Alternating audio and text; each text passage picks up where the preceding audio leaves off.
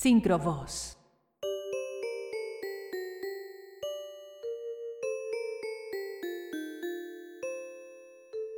Mary golpeó la puerta de la casa de June Richardson.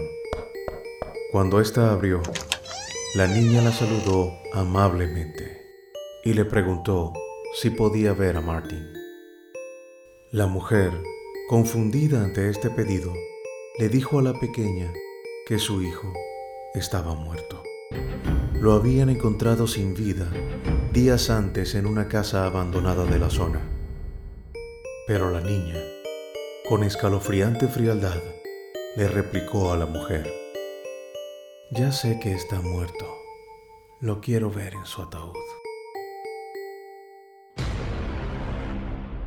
Detective de leyendas. Hoy presentamos Mary, Campanitas de la Muerte.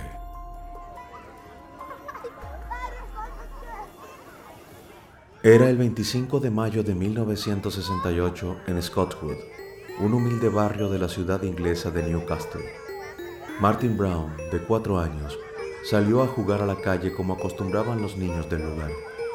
Pero a diferencia de otras veces, ese día no volvió. Su cadáver fue descubierto en una casa abandonada cerca de las vías del ferrocarril. El cuerpo yacía sin vida tendido en el suelo de espaldas con los ojos en blanco, la boca abierta atestada de moscas y una mueca de espanto en su rostro infantil, impregnado de sangre y saliva.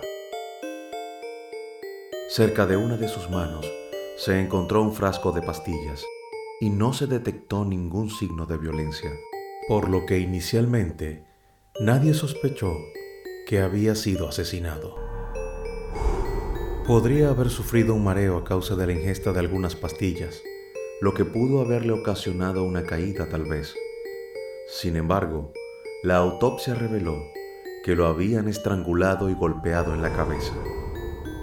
Pero alguien más ya lo sabía. Una niña con rostro angelical, de apariencia frágil e inocente. Su nombre, Mary Flora Bell. Ella misma había conducido al inocente Martin hasta ese lugar solitario con la promesa de que le enseñaría algo divertido. Lo hizo acostarse en el suelo boca arriba, y mientras éste esperaba el juego prometido, Mary rodeó el frágil cuello del niño con sus pequeñas manos y apretó hasta estrangularlo. ¿Era Mary un pequeño monstruo? ¿Qué la impulsaba a matar?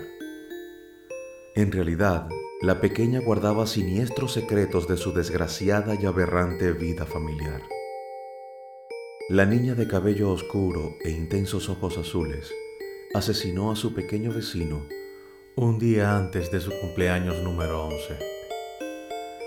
Pero es posible que el origen de esa acción monstruosa e imperdonable se haya macerado lentamente desde los días de su primera infancia. Betty, la madre de Mary, tenía tan solo 17 años cuando la trajo al mundo y siempre la consideró un estorbo. Aunque posteriormente se casó con el padre de su hija, el matrimonio no garantizaba un hogar estable. El padre de Mary frecuentemente estaba sin trabajo y ocasionalmente en problemas con la ley. Adicta y alcohólica, su madre intentó deshacerse de su pequeña de diferentes maneras. Le suministraba drogas, algo que le provocó una sobredosis cuando tenía solo un año de edad. Cuando Mary era un poco más grande, le mezclaba diversas pastillas en la comida para intoxicarla. Los periódicos de la época, alborotados por el caso de la niña asesina, aseguraban que Betty, en una ocasión, había arrojado a su hija desde la ventana provocándole un fuerte golpe en la cabeza. Consumida por su adicción, Betty se volcó a la prostitución. Tenía sexo con sus clientes en presencia de su hija y la obligaba a participar en sus encuentros sexuales cuando Mary Bell tenía tan solo cinco años. La madre ofrecía a la niña a sus amantes. Sin embargo, ninguno pasó de solo tener relaciones con ella frente a la pequeña espectadora. Pero a los ocho años, fue abusada varias veces por un cliente pedófilo que frecuentaba a su madre. Ante tales aberraciones, Mary Bell se volvió indiferente, retraída y comenzó a cometer actos violentos. La historia criminal de esta niña pareciera comenzar con la aparición del cadáver del pequeño Martin Brown, pero no fue así. Al principio, se dedicaba a torturar e incluso a matar animales, y en una ocasión, una maestra de su escuela evitó que estrangulara a un compañero de clases. Cuando Mary se presentó en la casa de Martin Brown para pedirle a la madre que la dejara ver su cadáver, no estaba sola. La acompañaba su amiga Norma Bell, de 13 años, quien curiosamente tenía el mismo apellido, pero sin parentesco. Norma la seguía a todas partes y la secundaba en sus actos infames, que consistían básicamente en amenazar, maltratar y golpear a los otros infantes. Unos días antes del asesinato de Martin, Mary y Norma estaban jugando con un niño de tres años en la parte superior de un refugio antiaéreo de Newcastle. El niño cayó y resultó gravemente herido, pero llegaron a la conclusión de que había sido un accidente. Al día siguiente, las madres de tres niñas informaron a la policía que Mary había atacado e intentado ahogar a sus hijas. Fue interrogada y sermoneada por las autoridades, pero no se presentaron cargos. Un día, ambas ingresaron a una guardería de Scottwood. Causaron muchos destrozos al lugar y dejaron unas notas autoincriminatorias sobre la muerte de Martin que nadie, en ese momento, tomó en serio. En un papel estaba escrito, Asesinamos a Martin Brown. Vete a la mierda, bastardo. Y en otro, Yo asesiné y volveré a hacerlo. Ese mismo día, el padre de Norma había sorprendido a Mary asfixiando a su otra hija de 11 años. Él la abofeteó y la envió a casa. Eran aproximadamente las 6 de la tarde del 31 de julio de ese mismo año. Brian Howie otro niño de la localidad de tan solo tres años, al igual que Martin Brown, salió a jugar y no regresó. Su familia encendió las alarmas y todos comenzaron a buscarlo de inmediato, hasta que lo encontraron. Apareció muerto en un terreno baldío. Lo habían estrangulado tal como a Martin y tenía además una letra marcada en el vientre con una hoja de afeitar. En principio parecía una N que fue modificada para ser una M. Además, con unas tijeras le habían cortado mechones de pelo, le hicieron cortes en las piernas y mutilaron sus genitales. Esta vez no había dudas, lo habían asesinado. Mientras se producía la búsqueda, Mary Bell le dijo a la hermana de Brian que el niño podría estar jugando en un montón de bloques de concreto que habían sido arrojados en un vertedero cercano. Y efectivamente, fue descubierto allí, entre las losas caídas.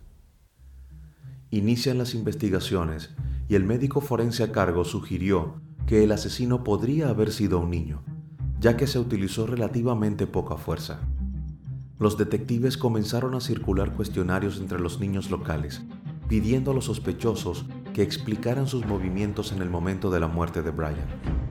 Las respuestas de Mary y Norma Bell fueron incongruentes y ambas chicas fueron llevadas para ser interrogadas. En el primer interrogatorio que les realizó el detective de la policía local James Dobson, ambas niñas respondieron con evasivas y contradicciones. Mary se mostró fría y manipuladora. Afirmó que había visto a un niño mayor abusando de Brian, pero en un momento de la conversación mencionó las tijeras como el arma con la que hirieron a Brian y ese detalle del hecho nadie lo había mencionado. Aún así, ambas fueron liberadas, pero el detective ya no tenía dudas de que tenían que ver con los dos asesinatos y continuó investigando. Cuando Dobson observó que Mary Bell se paraba frente a la casa de Brian y hacía bromas a los familiares o se pasaba el tiempo ahí, frotándose las manos y sonriendo, volvió a la carga y las detuvo a las dos. Ambas fueron encerradas en la estación de policía de Newcastle Western y desde cada una de sus celdas se gritaban insultos y acusaciones. Durante las averiguaciones, descubrieron el diario de Mary, que contenía descripciones y dibujos de las escenas de los crímenes. Los expertos en escritura dictaminaron que algunos de los anónimos que se encontraron en la guardería vandalizada por las niñas habían sido escritos por ellas. Finalmente Mary Bell confesó. Dijo, sin mostrar el mínimo grado de arrepentimiento ni empatía, que había cometido los crímenes y que lo había hecho únicamente por el placer y la emoción de matar. Norma, que permaneció también detenida a la espera del juicio que atravesarían ambas, también declaró lo que le relató su amiga el día de la muerte de Brian. Apreté su pescuezo y presioné sus pulmones. Así es como los matas. Las dos amigas fueron procesadas. El juicio se llevó a cabo en diciembre del mismo año y aunque se dieron instrucciones específicas para que el juicio se desarrollara en una atmósfera de respeto y prudencia, se respiraba el peso de la curiosidad morbosa que generan la alarma y el espanto. La madre de Mary protagonizó algunas apariciones estelares frente a los medios luciendo una impecable cabellera rubia y haciendo gala de sus dotes histriónicas, volvió a rentabilizar a su hija, esta vez vendiendo su historia a los medios algo que continuó haciendo incluso después de haber finalizado el juicio. Se dicta la sentencia. Norma fue declarada no culpable. El fiscal la describió como inmadura y con pocas luces, influenciada y absorbida por la fuerte personalidad de su amiga, que aunque era dos años menor que ella, la podía manejar a su antojo. Mary, sin embargo, fue condenada por los dos homicidios y sentenciada a ser internada de por vida en un establecimiento penitenciario para jóvenes. El veredicto del jurado fue homicidio involuntario por motivos de responsabilidad disminuida. La crónica de la sentencia publicada en el diario británico The Guardian daba cuenta de que la niña, por primera vez, se echó a llorar cuando escuchó su sentencia. Mary Bell llegó nuevamente a los titulares cuando en septiembre de 1977 se fugó brevemente de la prisión abierta de Moore Court, donde había estado recluida desde su traslado un año antes de una institución para delincuentes juveniles a una prisión para adultos. Su pena por esto fue la pérdida de los privilegios de la prisión por 28 días y ser trasladada a la prisión de Askham Bridge.